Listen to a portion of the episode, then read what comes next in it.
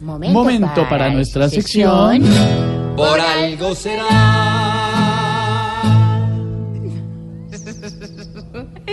Por algo será, su merced. ¿Qué, qué pasó, Ignorita?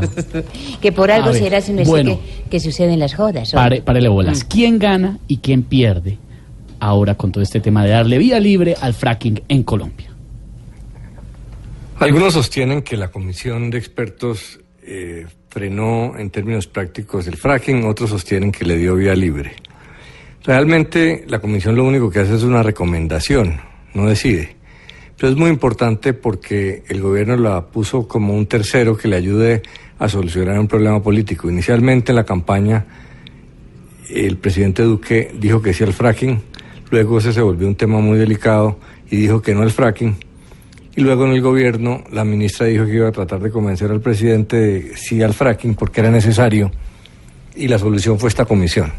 Realmente lo que es evidente es que el gobierno eh, quiere hacerlo sin generar demasiada controversia, eh, meter el fracking con vaselina, dicen algunos.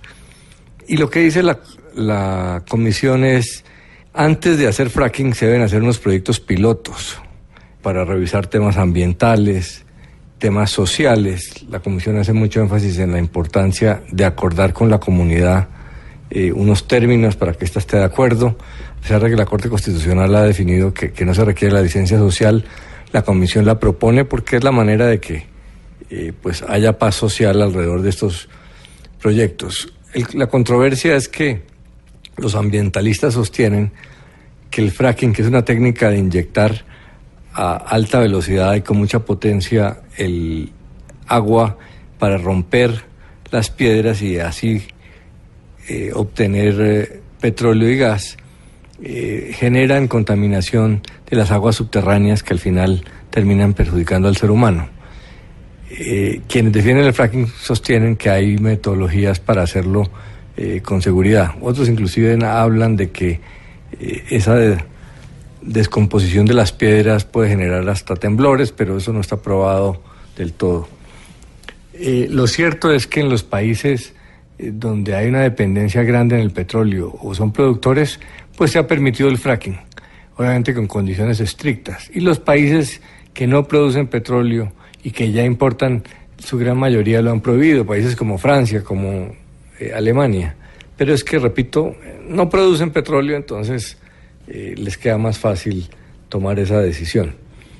La pregunta es si los proyectos pilotos deben hacerse en los sitios donde ya hay solicitudes de licencias o no. Eso no está definido, lo tendrá que decidir el, el ministerio.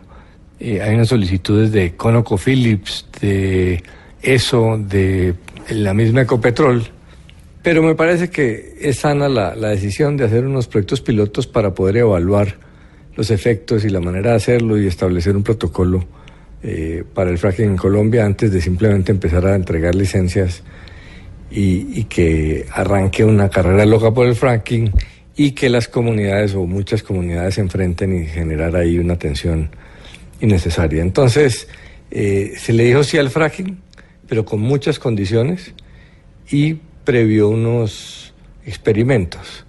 En la práctica eso va a tomar dos o tres años, o sea que por ahora fracking en Colombia generando producción en gran medida no va a haber. Claro. Y si don Alvarito lo dice, por, algo será. Lo del fracking, aunque lo permitan en esta nación, va a ser chicharrón.